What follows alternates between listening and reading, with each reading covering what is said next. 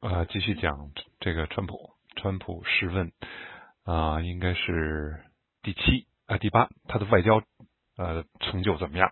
讲讲川普这个任上的这个外交的啊情况哈，嗯，来个倒叙吧。呃，在一个月前呢，出了一件非常糟糕的事儿啊，就是美国军方呢，呃，从美国军方还有情报界透出的消息。呃，就是在三月初的时候，呃，美国军方曾经向川普汇报，呃，说呢，俄罗斯在阿富汗悬赏出赏金，悬赏塔利班杀害美军，啊，你杀一个美军给你多少多少钱，啊，出了这么一件事儿。然后呢，呃，说呢，到到两个多月、三个月了，还没有任何的措施。就是从这个白宫啊，没有美国政府没有任何的声明谴责，没有任何的措施制止，也没有任何的措施制裁，甚至于报复啊，没有。啊，这件事呢是非常恶劣的一件事，呃，他大概是呃，大概是从一年半以前吧开始就发现有问题了，就是呃，当时美军。呃，和塔这个他俘虏的这个塔利班的战士，从他们身上发现有这个大笔的美元，这个几几百美元、五百、七百什么这样的美元啊，就是很很罕见的，在那个地方一个人身上带那么多现金，然后就开始调查这件事，然后就发现呢是呃呃俄罗斯的情报部门呃给这些人的赏金，他们杀害美军之后，呃就是给他们这个赏钱。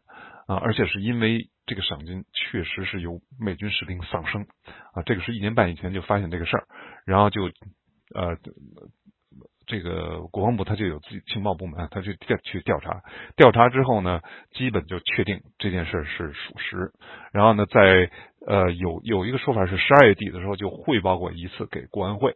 那么国安会大家应该知道，就是美国政府机构里面专门负责国家安全的这么一个咨询机构。这个咨咨询机构的主席呢，就是总统啊，他下面有呃各个区域的顾问，包括这个呃部门，包括什么？包括五角大楼的这个这些个呃五角大楼的这个部长、国防部部长，包括外呃国务院的这个呃国务卿啊，他们每天早晨都要开会，在这个。白宫开会就是国安会，每天早上有例会。这个每天早上例会，现在据说是已经被卡到，呃，已经被删到每个星期只有两次了，而且这两次都是在十一点。为什么呢？川普不喜欢这个例会啊，尤其是这个事儿出了以后嘛，因为这是对俄罗斯啊，就出来后面就出来有一些个传言，就说他在在国安会上不能用俄罗斯的事儿开头啊，如果说俄罗斯威威胁美国的安全，他就会大怒啊，就会。就会大怒发脾气啊，就就你就会就不要开了啊，就就是这样一个东西哈。呃，他他为什么在这上面啊？那后来这个事儿呢，就呃曝曝光了。曝光以后呢，白宫就出来否认，他出来否认说这个呃我们没有知不知道这个这个有这么一个情况，没有汇报啊。然后呢说呢说这个情报界没有确定这件事儿，他讲这个东西。呃，那情报界接着就露出风声来了，就就是像我前面讲的，华盛顿没有不透风的墙，尤其是你呃你这个失职啊，伤害国家的这种事儿，没有不透风的墙。接着这消息就出来了，出来以后，这都是纽时啊和那个 CNN 报的，很很大的、很很有威望的这些媒体报的啊，就说就就出来就是这个说消息就说了，就说这个呃呃是。肯定是在书面和口头上都有报告啊，然后呢，川普置之不理。那这个事儿在六月六月中的时候大概出的，六月中六月初左右出的。出了之后，那川普就知道这个事情了，就没有问题，就完全知道。然后，而且白宫还特别的声明啊，现在接到了正式的汇报。从那个时间到现在到七月底啊，依然没有任何的正式声明对。猎杀美军这件事儿，哪怕进行口头的谴责都没有啊！这是这意味着什么啊？美国总统就是美军的总司令，这就意味着总司令漠视他的士兵受到敌国的威胁啊，根本就无视啊！这个这个措施可以有什么？至少可以有几样：一个，他可以去出来谴责；第二个，他可以要求停止；第三个，他可以进行制裁啊，经济制裁或者什么什么各种各样的制裁，他可以进行制裁啊。这三个一个都没有啊，这是什么？这是总司令失职啊！如果一个指挥官在战场上漠视美军士兵的生命受到威胁，他应该受到美国军事法庭的审判啊啊！你说我是总司令，我就没这么回事儿。哈哈，那就不是美国了。他川普这个行为应该受到军事法庭的审判啊！他渎职，他他漠视美军士兵的生命，受到俄罗斯的威胁，嗯，一句不说，一句不发，一什么话都不说啊！这个呢，不是呃仅此一例，这是有历史的啊！最早的就是什么？就是这个一一六年大选嘛，美国情报界很快就确定，呃。俄罗斯是大规模的、多渠道的渗透，呃，在社交媒体啊什么的弄假信息啊，来干预美国大选，包括维基 leak 那个和维基 leak 一一起勾结，呃，去撬民主党呃全国委员会的信箱啊，去做这各种各样的这种勾当，然后帮助川普竞选。获胜，这个结论呢是美国情报界的一致的结论，不是 CIA 一个机构，也不是国安局一个机构，不是，是整个情报界的共识啊，就出了这个事儿。这件事出了以后呢，奥巴马在离之前呢还制裁了俄罗斯啊，大概是关了他的呃，关了他的几个在美国的几个房产吧，好像我记得啊，还是在驱逐了他的外交人员，就是因为这件事儿干预美国大选啊。那川普上台以后呢，就。一口否认，说这是假新闻啊！后来在一七年的时候，他和普京在赫尔辛基见面，见面的时候呢，呃，见面之后，然后记者就问他说：“你有没有和普京讨论他们干涉美国大选的这种事儿啊？”啊，他就讲了，他说：“我们有说了，普京先生呃完全否认。”好。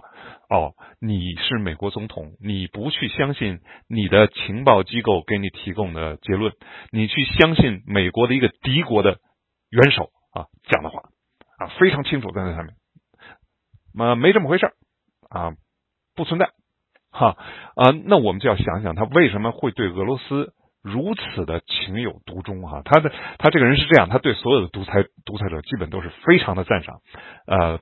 土耳其的阿尔德安，呃，俄罗斯的这个普京啊，还有这个金金正日啊，金正日还有这个中国的那位啊，那都是他的那对中国的那位，那那是他敬仰的不得了的好朋友啊，多次的去提各种场合就讲啊，欣赏的不得了啊，这个是其一，他还有和俄罗斯呢有有。有很多的利益，比如说他最早开始在一九九六年的时候就想开发这个莫斯科的房地产，建一个地下的什么商场什么之类的啊。然后呢，二零零零年的这个川普大厦呢，他建成川普大厦又卖了以后呢，这个卖这个呃这些单元房啊，有六十套住房是被俄罗斯的买家买走的啊。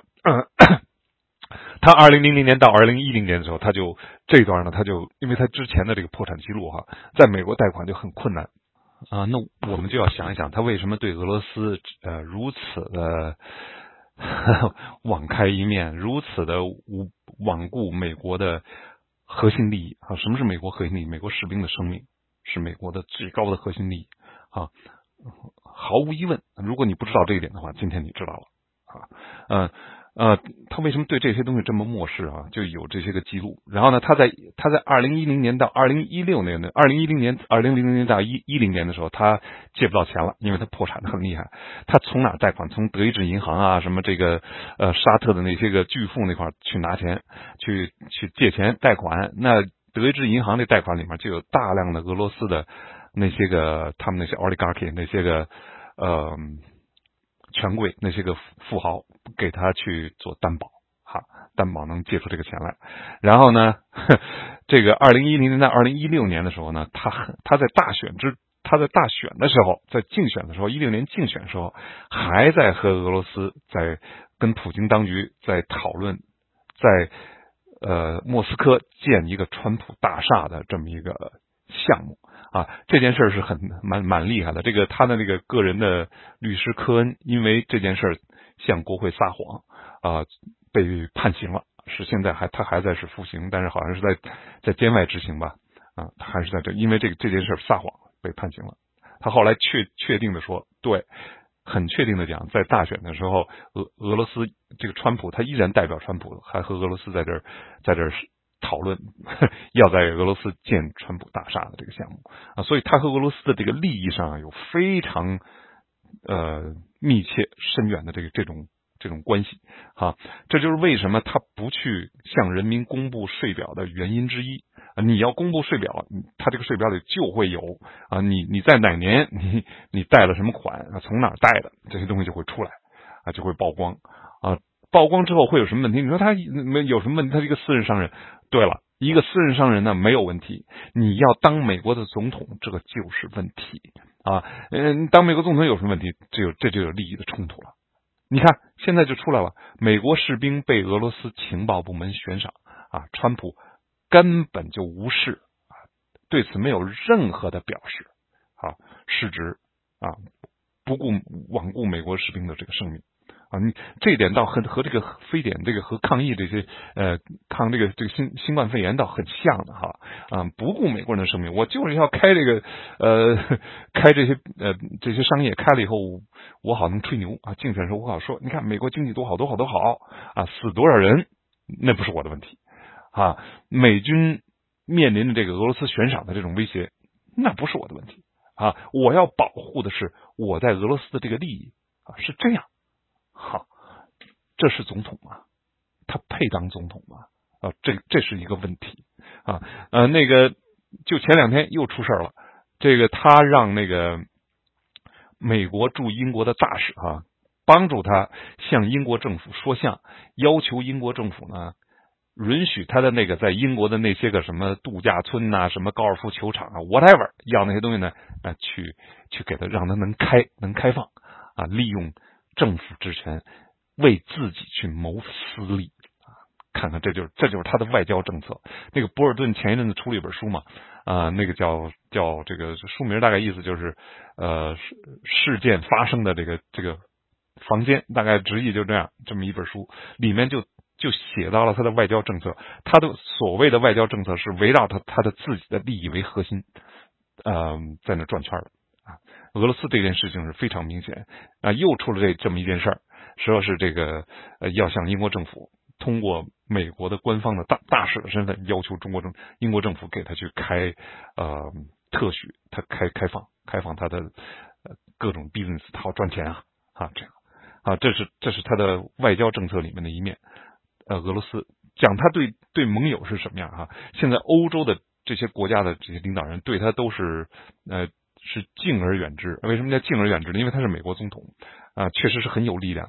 你把他弄弄得不高兴，他能整你啊？就看他他整 他整了多少人啊？他他他能整你啊？所以呢，对他不能表现出那种厌恶，但是呢，这是一个基本的一个就成了一件一件共识了，就是把川普当个笑话一样啊。他在呃，盟国这这个做的这些事情啊，他呃可以说是普京是可能是相当满意，就是他去呃他讲了很多话，甚至于说要威胁解散北约，这这这都是他讲的话。这话听在呃普京的耳朵里都是音乐啊，不纽这个北约现在是干什么用的？北约现在就是去针对俄罗斯的扩张啊，去。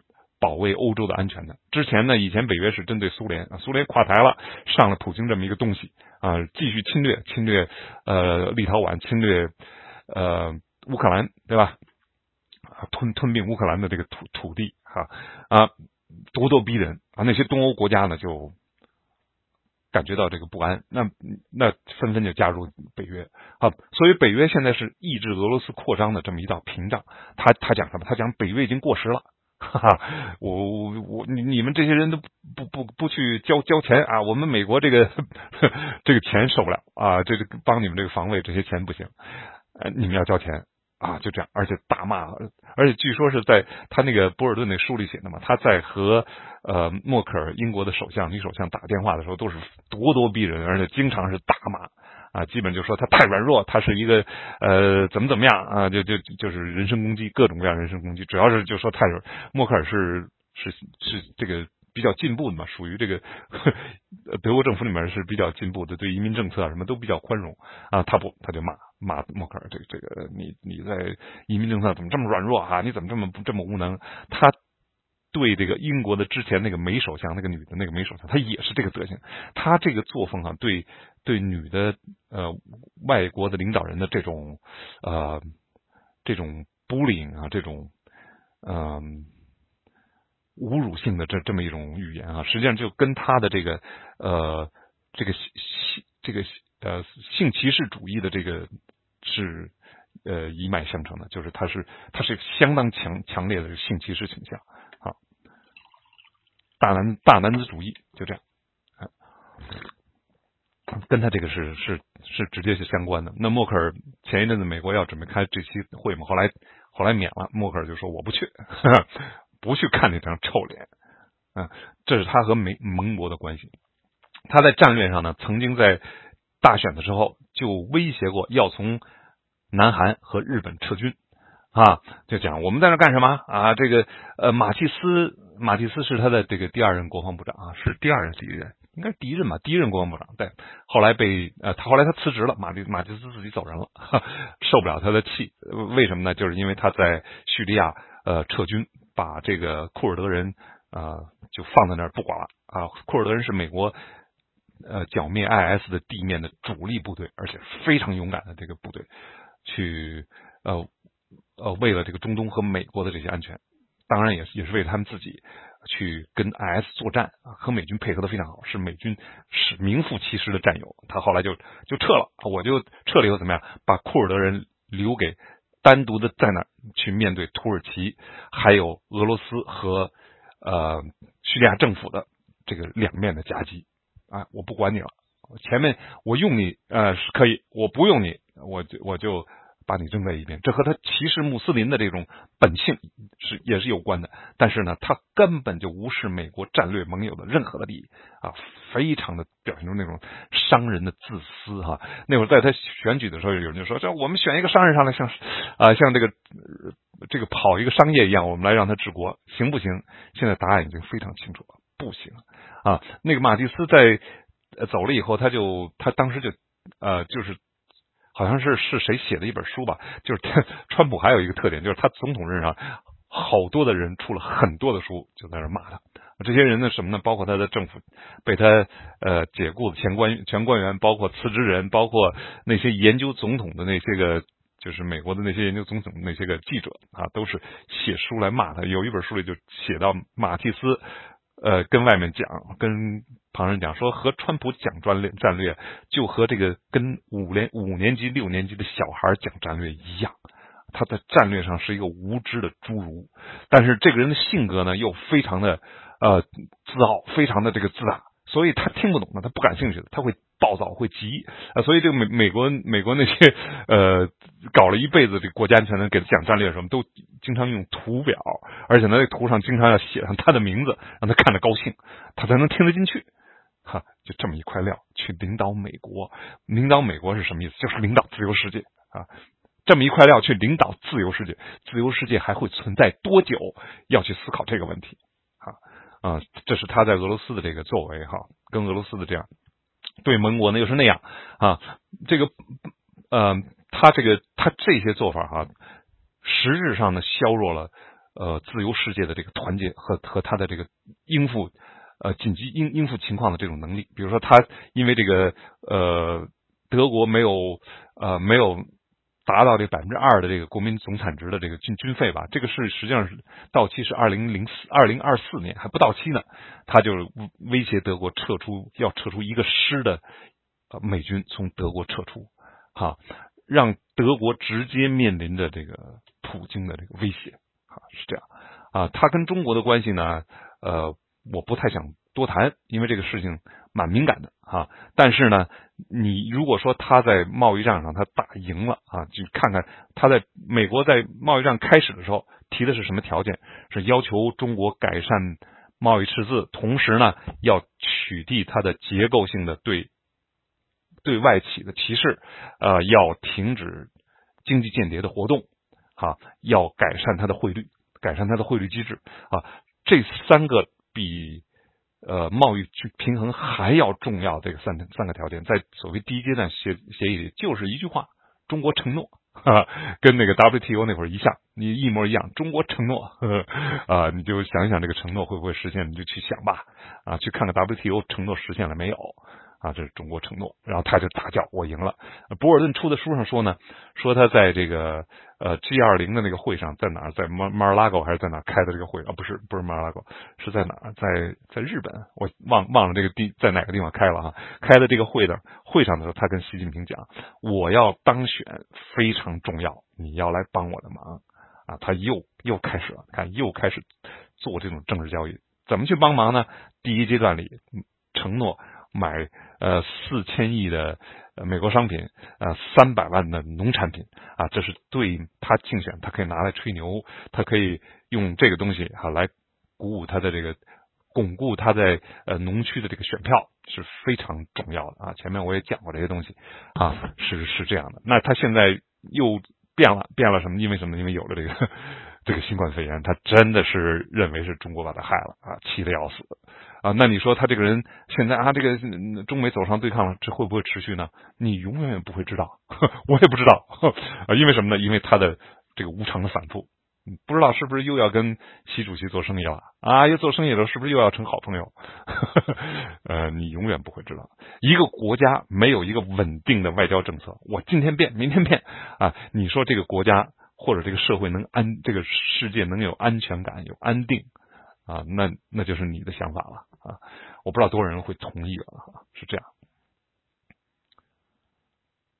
这是他的这个对外政策啊，后面再有几个比较小的这个问题。川普他呃有没有他他有有一些承诺？有没有这个有有两个非常著名的承诺？就是在他竞选的，他要第一个要在呃墨西哥的 美墨边界要建墙，建一道那个。美丽的墙干什么呢？去防止非法移民啊！这个墙啊是非常有象征意义的啊，这是毫无疑问，这是有很大的象征意义。是什么呢？美国拒绝移民，我们是一个移民国家，我们现在开始拒绝移民啊！但是实际效果会会怎么样？实际效果不会有什么呃效果，因为这个从 从南美墨西哥来的这个非法移民嘛，只有。大概估计只有三分之一到四分之一是靠脚走路越境进入美国的，呃，那更多的部分是什么呢？是合法签证，呃，坐飞机到美国之后呢，坐那个坐大巴到美国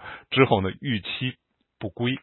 这样的呢是比较多，大概是占了三分之二就世界上都都算起来吧，可能是占了三分之二。所以那道墙呢，你去建吧，建了以后你可能只能拦住三分之一。人家要会使梯子呢，你可能三分之一你都拦不住啊。但是呢，很有象征意义，象征着美国对移民政策的一个巨大改变啊，是这样。他呢去吵吵的建墙，他到底建了多少墙呢？咱们要看一下啊。他是他在非典之前还在吹牛呢，我建了一个美丽的大墙，呃呃，然后呢这个。这些美美国媒体就就来挖了，美国媒体就是这样的，他就就看你吹牛，然后我我们看你建了多少哈，他就有这样的报道。这个报道说呢，是在去年底，在去年十二月底啊，这个呃美他他建墙，他挪用了这个挪用了军费了。他建了多少墙呢？建了他吹牛，他说是建了两百 mile 的新墙，实际上没有，只是建了。只是建了九十三 mile，这个九十三 mile 这墙里面呢，新建的只有只有不到十十 mile，只这个除此新建的都是什么？都是去整修以以前有的这些个以前就已经存在的这些障碍啊，这些墙。所以他吹牛到四年到现在，他建了多少墙？建了几个英里的新的这些墙，这就是他的这个建墙的政绩。那他还有一个特别呃夸口的什么呢？他要把把这个制造业哈。重新带回美国啊，他这个也是他当时竞选的一个非常呃呃诱惑人心的这个口号啊！我要把这个制造业带回美国，这个是这个是很很棒的啊，啊确实是很很不错。美国需要制造业，制造业意味着什么？意味着那些个蓝领工人，就是那些个呃高中毕业那那些个。呃，蓝领工人他就会有呃有中产阶级的生活啊，这会不会给美美国带来安定啊，这毫无疑问的啊。美国因为呃因为这个产业国际化还有这个自动化这两两项夹击哈，大概在几十年之间损失了五百万呃这种制造业的这个岗位啊，这个东西给当地的社区带来巨大的灾难啊，这是另外一个话题了啊，造成了很多白人的这个贫困啊，这这么一种。贫困现象。那他呢就承诺我要带来把制造业带回美国啊，而且呢和 推倒了那个 NAFTA，NAFTA 就是和呃加拿大还有呃墨西哥的这个建成的北美自由贸易区嘛啊是这样，他就把这个约给毁了，我重新要谈。那那这些报纸呢就就追了，就看他到底是不是把这个就业机会带回美国呢？呃，也是在美国媒体报道的。啊，说是他的这个，在他就职的时候啊，美国制造业占美国经济的整个的比重，产出比重是百分之八点一。说到现在呢，这个数字根本就没有任何的变化，还是 百分之八点一。啊，这就是什么？就吹大牛啊！这个东西不是一句话吹牛以后，他在他在这个吹牛之后，他在这个任上也也经常会说哈，说说你这个企业，比如说那个哈雷。机车，他这个把他那个产产业链给往，好像是我记得是亚洲是哪个国家，记不清了，好像越南还是哪，不是中国。他移到那个那个地方去生产了，然后呢，他就大骂啊，你你回来，你给我回来，这叫这叫国会立法的，不是你总统，你总统没有这个行政命令权的，呃，有这个权利什么呢？就是在你要宣布紧急状态啊，国家安全受到威胁紧急状态的时候，你可以去命令企业这个那个，他没有这个理由的啊，所以。这是要需要国会立法，是一一一系列的这个系统工程，你才能会有这样的效果的啊！不是，但是他就吹牛逼啊，吹牛皮，我就吹了，这这牛皮我就吹了，你们喜欢听啊，我就吹了啊！他到到这个非典这个抗疫之前啊，这个新新冠肺炎之前，他还在讲这个事儿，我我把这个大规模的制造业带回带回美国哈，嗯，这就是他的人格啊，这个真相对于他来讲没有价值。有价值是什么？就是我觉得是这么回事这事就是这么回事我觉得我就已经把美国的就业 就业率带回美国了，所以我就这样无视事实的在这儿，这是撒谎啊！这就是撒谎。你说撒谎有目的，所有撒谎的人都有目的。不要告诉我啊，他他撒谎是为了取乐啊，不是这样。是他的两两大政绩哈，就是一个是 修墙，另外一个是要把这个建制造业带回美国啊，没有这么回事啊。还有一个问题呢，就是这个川普川普在总统任上是不是因为公职谋利啊？这个是很厉害的一个东西。就是美国宪法里面有一条，就是他总统不能从外国获利，就是绝对不能因为他的职务从外国获利。这个很有名的这条就是。呃，叫叫什么叫获利条款吧，在宪法里面啊。那这个媒体呢，就就发就挖掘这件事儿。他呢，在这上面有一个呃，有一个前面有一个情况要讲清楚，就是美国总统呢，他有一个惯例，就是你当总统之前呢，你的个人的投资呃，你的企业，你应该呢和他去脱钩啊。宪法上没有，宪法上没这个要求，但是呢，是一贯的这个做法。啊，就是他他美国总统他也有投资啊，对啊，他他也那个什么，你就有一种投资的这个渠道，你可以去投，就什么就是呃，就是你不知道你盲你是盲目的交给把你的这个资金交给一个投资公司，完全不管不顾不问不去过问这个投资公司呢去投资，他也不会告诉你他投资在什么地方，哈。搞这么一个东西，这样东西呢，就就隔绝美国总统和你的个人利益和你的职务之间的这些个说不清楚的、呃讲不明白的这些联系。这是美国总统的惯例啊，可以有有感兴趣的人可以去查啊，看看是不是这些总统都这么做了啊。这也是这个近几十年吧，这么一个惯例。那到总统到川普这块哎，这个惯例就消失了啊，他他。坏了，他毁坏了美国很多的这种政治，这种政治规矩啊。咱们用一句那边的话，政治规矩啊，这他他无视美国很多的政政治规矩。这政治规矩什么呢？是没有宪法规定，但是呢，是美国总统的惯例，他都要去遵循的。比如说，向人民呃公开他的税表啊，比如说担任公职之后，担任总统之后要。和你的做财产管理上要脱脱钩脱节啊，为了避嫌啊，这是美国的政治规矩。但是他呢就无视这些东西，他呢，嗯，他他自己用了一什么办法呢？他说我呢不去管理了，我把我的财产呢交给我的儿子，但是呢他还是我的财产啊。那这个媒体就挖出来了，就挖出来说什么说什么？大概说有至少有五十七个外国国家啊，超过一百一百人的这种官员哈，就租用他的财产，包括他的呃所谓川普大厦，他在 D.C. 有这么一个川普的那个大厦的有这么一个呃酒店嘛，那包括租他的酒店房间啊，使用他的设施，怎么样呢？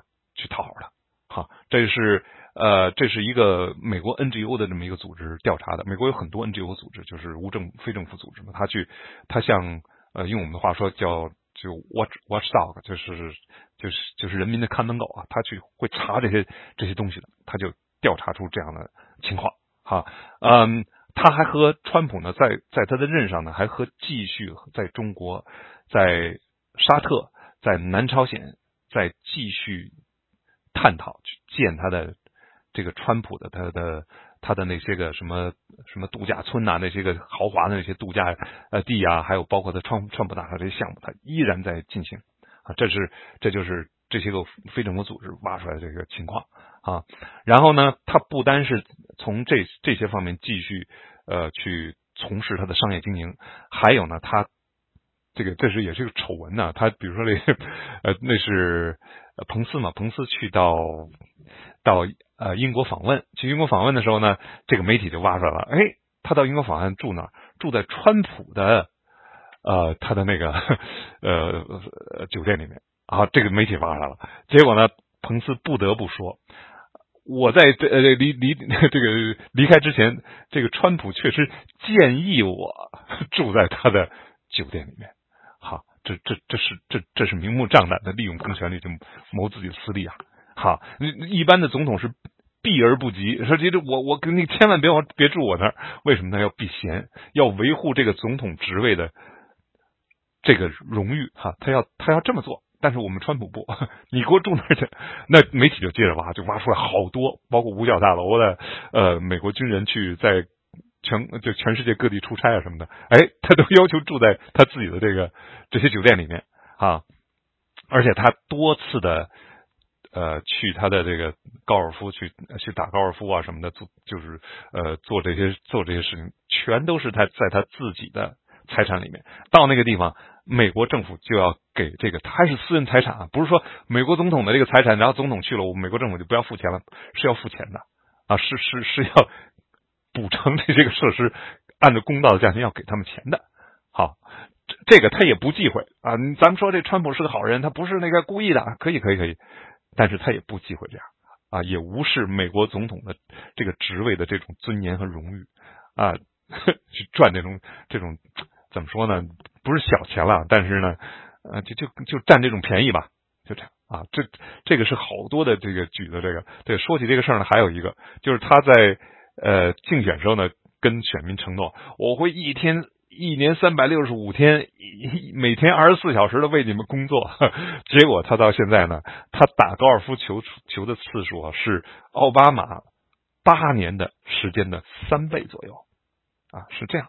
啊，去打高尔夫球，就打高尔夫，一个一一周平均两次到三次，这就是我们的总统啊。他一打高尔夫球，什么意味着什么？意味着我们选民就要给他掏钱，对啊。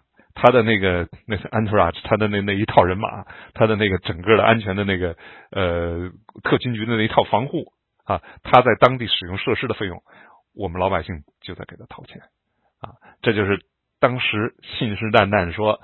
一天一年三百六十五天要为美国人民服务的川普，好像我我我印象是两百多两百多场高尔夫球啊，他在任上到现在四年为止打了两百多场，好，嗯，这是他在在总统任职上是不是因为他的公职获利的这么一个呃这么一个新闻上的这么一介绍？好，基本上他的他的这。任上的这些个问题呢，就讲到这儿。还有最后一个问题，就是川普的这个连任的可能性是如何？哈，这块呢，呃，可以讲，基本上可以讲，他从现在的民调来讲，他获胜的可能性是微乎其微。啊，从全国上看呢，他呃有有一个网站嘛，它是专门呃统计，它它既有每次民调的统计，也有平均。这这个平均呢，它现在是在全国落后百分之百分之九。啊，然后呢，呃，各个民调之间差距蛮大的。比如说，呃，Fox News 它民调呢是他说，落后百分之九。然后呢，啊，但是呢，CNN 呢和其他的这个民调呢，最最严重的就是我我看的是那是福布斯的民调，说他落后百分之十五。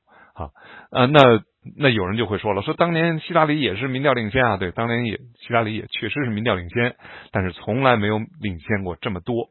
还有一个问题，当时的民调呢是全国性的民调，他忽略了对这个美国是州这个竞选人的这个制度嘛。大家如果了解的话，应该知道这是一个基本的美国政治常识，它不是人头计票的，它是按照州来计票啊。他就在希拉里那个民调上就忽略了去在每个州。进行民意的统计，他这个事儿后来希拉里因为这个也是因为选举人的票最后失败了嘛，他他全国的票赢了三百万张呢，啊，但是呢，这个之后这些统计呢就全都注重在那些个摇摆州，所谓摇摆州什么，就是啊，他可能投川川普，也可能投呃拜登这样的，可能投民主党，也可能投共和党这样的州呢，就注意在这些州做的民意调查了，这些州的民意调查呢对川普是非常的不利。啊，这个是恐怕是比全国的数据更能说明问题的哈。嗯，我我我查几个数字啊，这有几个比较呃重要的州哈。这些州呢，很很那什么的，就是比如说像他他获胜的一个主要的原因呢，是当时是就是以前是民主党的铁票州，很很多这些州呢反过来投他。这些州主要集中在主要集中在这个。中北部就是美国的这个工业带这些州，呃，比如像密西根、像呃宾夕法尼亚啊、像威斯康森啊这些州以前都是 民主党的州，但是呢后来就呃一六年的时候就转投川普了，因为那那些产业工人嘛，就原因什么就是那产业工人失业非常的惨啊，而而这些个民主党的这些精英呢啊去搞什么精英政治视而不见，不去呃关心人民的这个疾苦。那那那就人民就抛弃你，就转转投了川普。那现在这一周的民调啊，密西根呢，呃，它的这个平均的民调是拜登是百分之四十九，川普呢是百分之四十三。啊，宾夕法尼亚州呢，拜登是百分之五十，川普是百分之四十三，就是支持这个支持人民的支持率哈。威斯康星呢是拜登是百分之四十七，川普呢是百分之四十四。啊，这讲的都是。都是平均数哈，不是这个，他有的有的是是这个，川普是落后蛮多的民调啊，是这么一个局面。嗯，那看他的这个，看他这个以前的共和党的铁票州，比如像德克萨德克萨斯，比如说像北卡，这都是共产党不是共和党的这个比较铁的州哈，它就是南部嘛，它比较那些人比较土，就喜欢共和党保守的地方。啊，这样讲啊，这个德州的这个呢，它有一个统计啊，是现在是它是做了六个最近的六次民调的统计，现在是拜登和川普是持平，都是百分之四十六的支持支持率。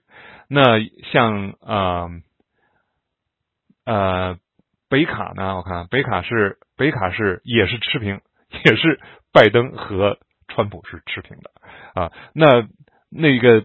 有有两个州比较有意思啊，就是这个亚利亚利亚利桑那还有佛罗里达。佛罗里达这个州啊，是在九十多年以来没有任何一个共和党总统在呃失去佛罗里达的情况下拿下了全国大选，没有的。这佛罗里达的这个民调哈是看是什么样哈，嗯，佛罗里达这儿呢，佛罗里达的民调是拜登。支持率是百分之五十一，川普是百分之四十三啊，这是五次民调的平均啊，你看看这个这个差距有多大啊！所以现在如果要是现在投票的话，川普会输的。他一定会输，他但是不会不会说输的这个呃，就他就赢几个州不会的。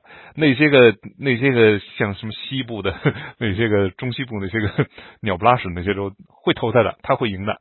什么 Idaho 啊，什么呃 New Mexico maybe 哈，这这些州他会赢的。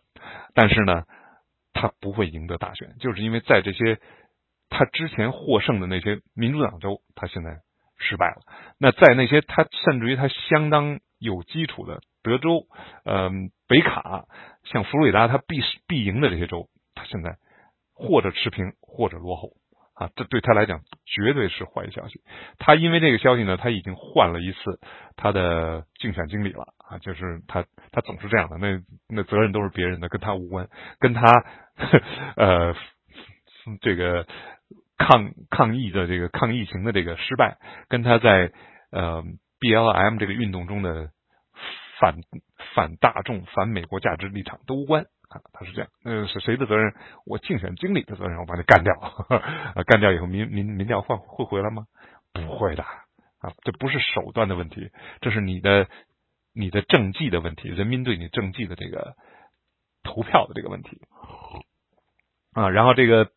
比如说吧，这个呃，CNN 就有一个，他就是在昨天嘛，昨天报的是呃，还有一百天，美国就开始就就就是投票了。他在他有这么一个分析啊，他他分析了三个州，这这个三个州挺有意挺有意思的。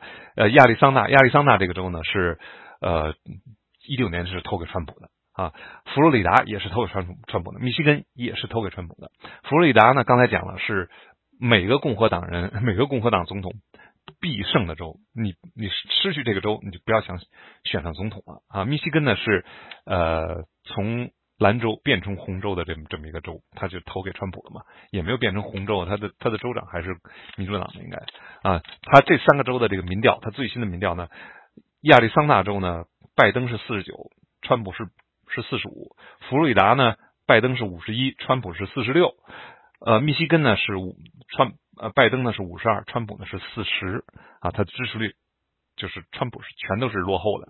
那原因是什么呢？原因就是他就测了两项，第一个呢是在抗抗疫情的表现上面，亚利桑那对川普抗疫的抗疫情的手段这个不满意的是满意的是百分之三十五，不满意的是百分之六十。佛罗里达呢满意的是百分之三十九。不满意的人口呢是百分之五十七，密西根呢对川普抗议免疫的那这个手段满意的是百分之三十六，不满意的人呢是百分之五十九。啊，看看你看看，呃，不满意和满意这个差距有多大？大概差了呃差了最最大的是差了二十五个百分点啊，差了百分之二十五，这是亚利桑那。啊，差这么多，呃，然后呢再看他。在黑人就是黑呃 B L M 黑人的命也是命这个运动上面，对他表现这个民众的这个民意哈，呃亚利桑那州呢满意的是百分之三十五，不满意的是百分之五十九，佛罗里达满意的是百分之三十七，不满意的是百分之五十七，密西根呢满意的是百分之三十四，不满意呢是百分之五十九。啊这几个数字很有意义的，就就告诉大家他失败的。至少能确定的有两个主要原因是什么啊？都是这个他在总统任上的表现啊，让人民看不下去、看不惯啊。所以他呢，如果要是现在投票，他会输的是，他一定会输的啊，这是毫无疑问的。那你说会不会有什么变数？啊，我的我的我的预测是不会有什么变数。川普不可能在后三个月里改变他的这个他的这个人格，不可能的。他反社会的人格、自大狂的这个人格、呃，自我这个自我呃中心的这个人格，他是不会呃不会改变。他一生如此，这是不可能的。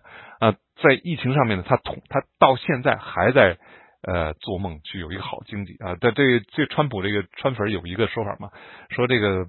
理性川粉 哈，有这么一说，说这个川普为什么能连任？因为经济搞得好 啊。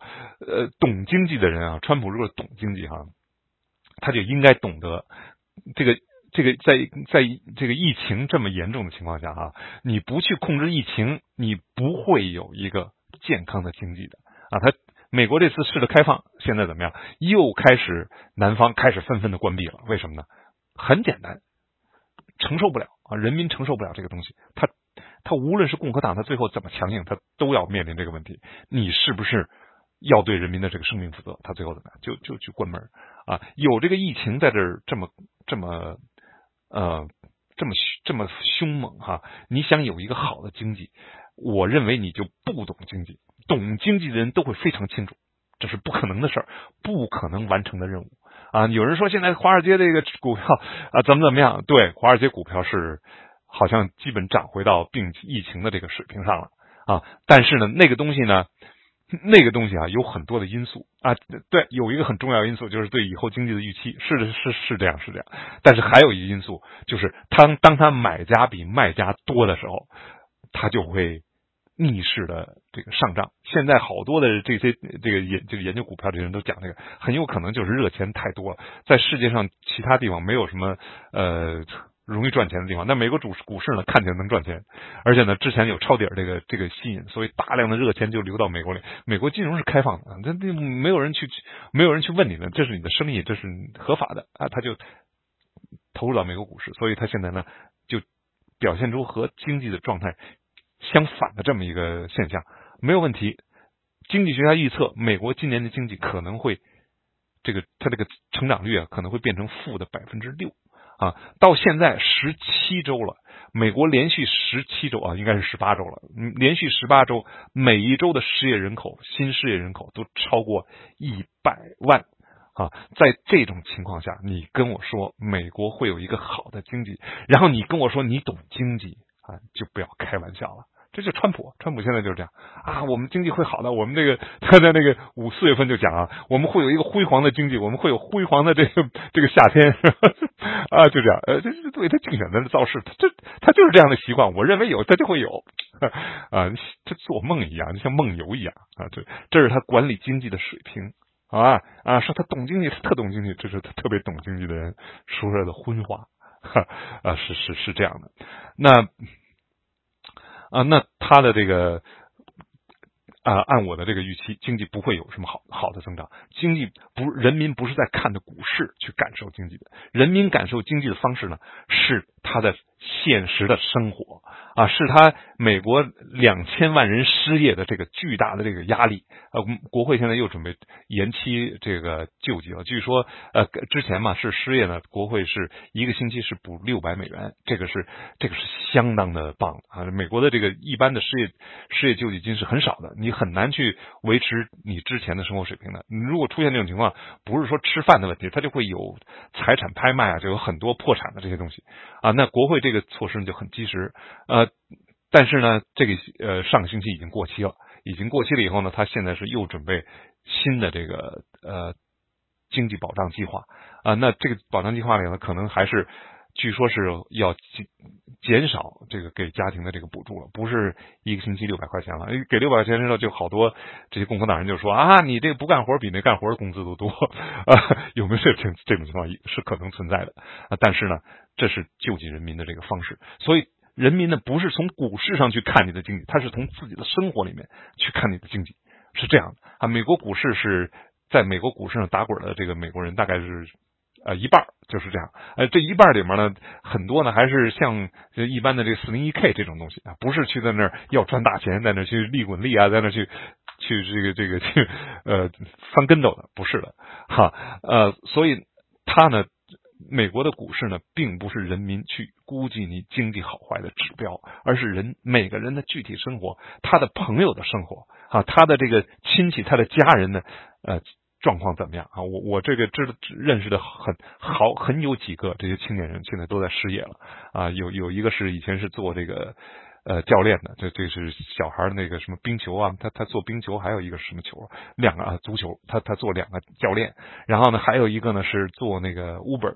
也失业了，哈，呃，呃，失业以后怎么样？就是他，而且这些人还不够那个资格领那个就全额的那个救济，好像这有一个人是拿三百块钱啊，大概是这样啊。他们这些人会用他们自身的情况啊，我呢也会也会从我知道的这个情况来判断经济啊，所以不要用用股市吹牛。这川普前两天还在用股市吹牛呢，没有选民会看着股市给你投票的。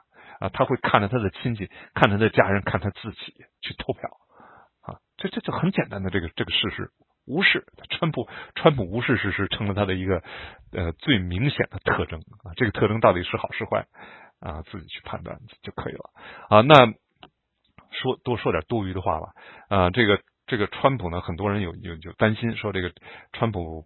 他现在这个局面就是这样，就看了就是就是要一败涂地的这个样子啊，那他就会有有各种担心，说拜登怎么样，他靠得住靠不住啊？呃，我不能说拜登上来以后会怎么样啊，因为不是算命的嘛，对吧？但是呢，他是一个靠谱的政治家啊。我我有一个说法哈，就是美国参众两院的这些议员，不是说你必须要民主党啊，民主党、共和党。参众两院这个议员随便拿出一个，大概有那么五六百人吧，你随便拿出一个，这个人都会比川普强一万倍。什么是一万倍？就是指的不同。因为什么呢？因为他在政界他混过，他知道美国的这些政治规矩，他懂得美国的宪法是什么样，总统应该是一个什么样子，他懂这些东西啊。拜登在这一点上绝对是让人放心啊，没有任何问题，他不会去。因为他个人利益去出圈，不会去呃无视美国的国家安全，然后在那吹牛逼啊，呃，他不会的。但是他面临的一个面面临着很多非常严重的这个挑战。我我的感觉，如果不出意外，他会顺利当选的。当选之后，他的他的当务之急啊，有人就会说，就是说希望他能继续跟中国怎么怎么样。不会的，他首先的什么呀，是要去呃应付美国的这个呃。现在这个这个新冠的这个疫情，他是要做这个，同时呢，他要振兴美国经济，哈，在这之后呢，他还要修补川普呃和盟国。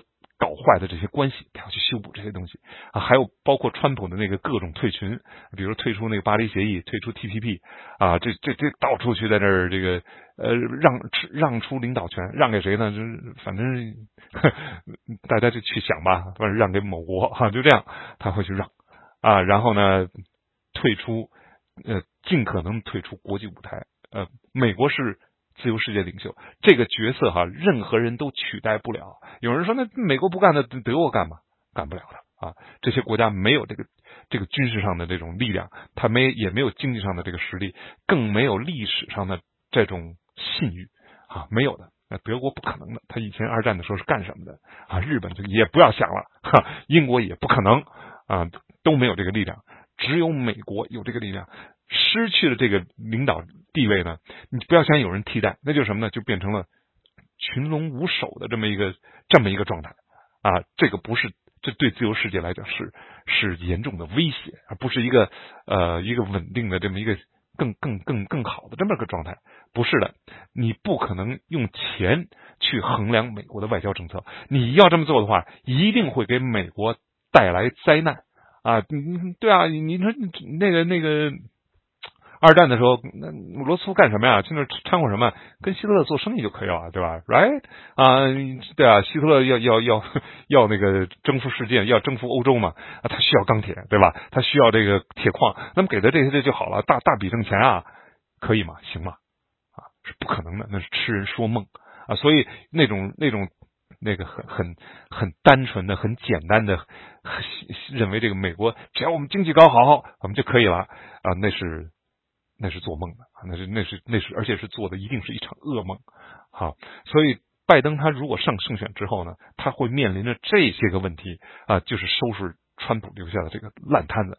同时呢，他还得重新树立美国政府总统的这么这么一个典范啊。美国总统是什么？美国总统是这样，他是美国的大家长啊，他有着有着父亲一般的责任啊，他要去关心每一个家庭，去给美国人民。在困难的时候去鼓励他们啊，这个呃带领这个国家呢走上这么一条走在一条这个这么一条正确的道路上，这是他的责任，他要重新去恢复这些东西。啊，所以他的这是所以我的感觉呢，拜登很可能就是一个过渡性的总统，他年纪很大了，呃，现在七十八了啊，恐怕也就是一个过渡性的总统。啊，希望他的副总统选的好一些。啊，他现在说了，说副总统他要选的选一个黑人女性没有问题。啊，不会，不会说啊，他的那个他不考能力，不可能的。美国无论是哪个哪个人种啊，无论是他的性别，都是人才辈出的地方啊，人才济济。他现在选呢，有人说他是要选哈里斯，有人说选另外一个国会议员，还有一个人选是我特别中意的，就是 Susan Rice 啊，那个人曾经当过呃奥巴马的国家安全顾问主任，他他在国安会上是。是这个举足轻重的这么一个角色，他他非常的明白美国国家安全意味着什么，怎么样去保卫这个国家啊？什么是重点啊？我希望他能呃这个这个担当做这个美国副总统的这个职位啊，这就是未来可能下一届美国总统很可能就是就是他啊。那到那个时候，美国就能全力以赴的去应付我们国家现在面对的这些安全上的威胁啊，是这样的。所以我觉得就是基本上的这个感觉哈是是是这样的，就是他呃，但是川普他如果川普呃出了什么事儿，川普这个终究是最后当选了，那就是美国的灾难，也是自由世界的一场灾难。哈，这这个灾灾难现在看起来几率是比较小，哈，应该不太会不太会出现。但是呢，如果要是如此的话，呃，可能我们我们熟悉的这个美国和我们熟悉的这个世界就会发生呃悲剧性的改变，就是这样啊。所以呃，讲这个东西呢，也是，但是但是总的感觉吧，还是呃从民调上来看，还是不会到到这个这个地步，应该是这样，基本上是是这么一个状态吧。啊，还有一种说法，就是说，当美国美国一六年选了川普啊，啊，现在看起来是一个错误。他说有有的人就讲，那是美国人民选的，似乎民选的就永远不会出错。川普呢，就证明了这种说法呢是不成立的。民民选也可能选出一个坏总统，给国家带来灾难啊。这个很很明显，这个呃呃，新冠还有后来的后后面这个。呃，B L M 这些运动，川普都是给国家带来了这个灾难啊！你说 B L M 他怎么带来的呢？鼓他鼓鼓吹分裂啊，他不去弥合族群之间的这种呃种种族种种族歧视的，去改变美国还现存的种族歧视的这些现象，他不去不去改啊，反过来去挑拨挑拨离间。那那怎么样？那就前一阵子他又呃派遣那些个呃联邦的那些警察啊，也不是哪个部门的警察，不不带标签。啊，很像香港啊，去那儿去那个 波特兰去打人去，然后他他据说现在送了三十多个城市都有这种人了，啊，那怎么办？那些那些群众会人民会愤怒的，愤怒怎么样？示威就会升级，暴力就会升级，就是这样啊。所以所以呢，你你选了一个混蛋的总统啊，你你人民就会承担一个混混蛋总统的后果啊。现在美国人民就在因为他们的选择受难啊，所以千万不要说啊说。啊，我们民选的，所以呢，这个他就他他有合法性，但是呢，民选并不代表了他就是正当的，他就是一个一个正义的一个，甚至于正常的总统都不能去保证啊。所以，这个美国总统的选举是非常关键的。这个川普这个人呢，在历史上呢，我希望呃也不是希望的，我基本可以肯定他的定位就是什么，就是一个反美国制度啊，是和美国这些呃。正常的总统是一百八十度的这么一个坏样板啊！作为什么呢？作为以后要从政的人的这些政客的这么一个这么一个示警，这么一个警告啊！还有一个问题就是，有有人会说，他竞选之后他会不会呃呃，比如说呃不离职啊，不承认这个竞选结果啊，带来国家混乱？有没有这可能？有这可能的？呃，那个。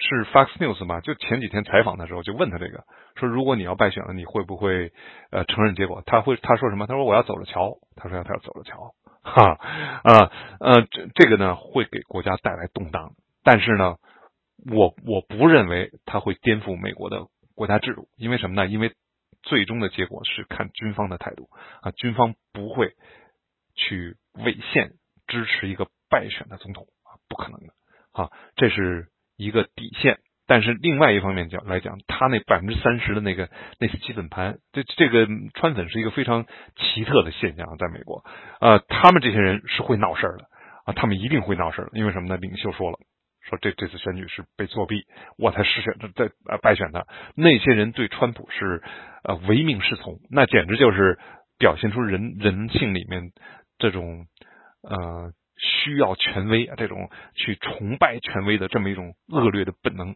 这种本能爆发出来以后呢，是非常强烈的啊。这和这是美国也也是这个多说几句，是美国政治上以前没有见过的这么一种意象哈。这个曾经有一个川粉就在群里就发那个在德州嘛，他去参加一个什么什么我忘了，好啊，好像是那个印度总理那个一个造势的一个大会吧，结果就出现了这个在马路边上挥着美国国旗。欢迎川普的这些个民众啊，看得我就目瞪口呆。为什么呢？美国没有任何一个总统，我在我印象里，除了呃很早以前的肯那好像肯尼迪有这样的吧，有这种夹道欢迎的一个待遇啊，没有见过的。他这个场面让我想起了北韩啊，那那种夹道欢迎，哈哈啊，那种 很真诚的那种欢迎啊。美国人民以前对这个对这个总统都是很酷的，什么是很酷？就是就是不理不睬的啊。现在忽然出对一部分人出现了一个英明的领袖，所以他如果败选，他不去。承认这个结果的话，很可能他的那些川粉会又造成相当规模的社会动荡啊！他们是呃极右右派，右派的人呢又特别喜欢暴力啊，很很喜欢持枪啊，就这样会不会有什么问题？这不好说。但是呢，我我相信美国的体制，主要是美国的军队不会去违宪的。这支军队是呃不用去讲啊，这种情况基本上不会出现。他最后呢，定海神针就是什么？就是美国的军队，军队。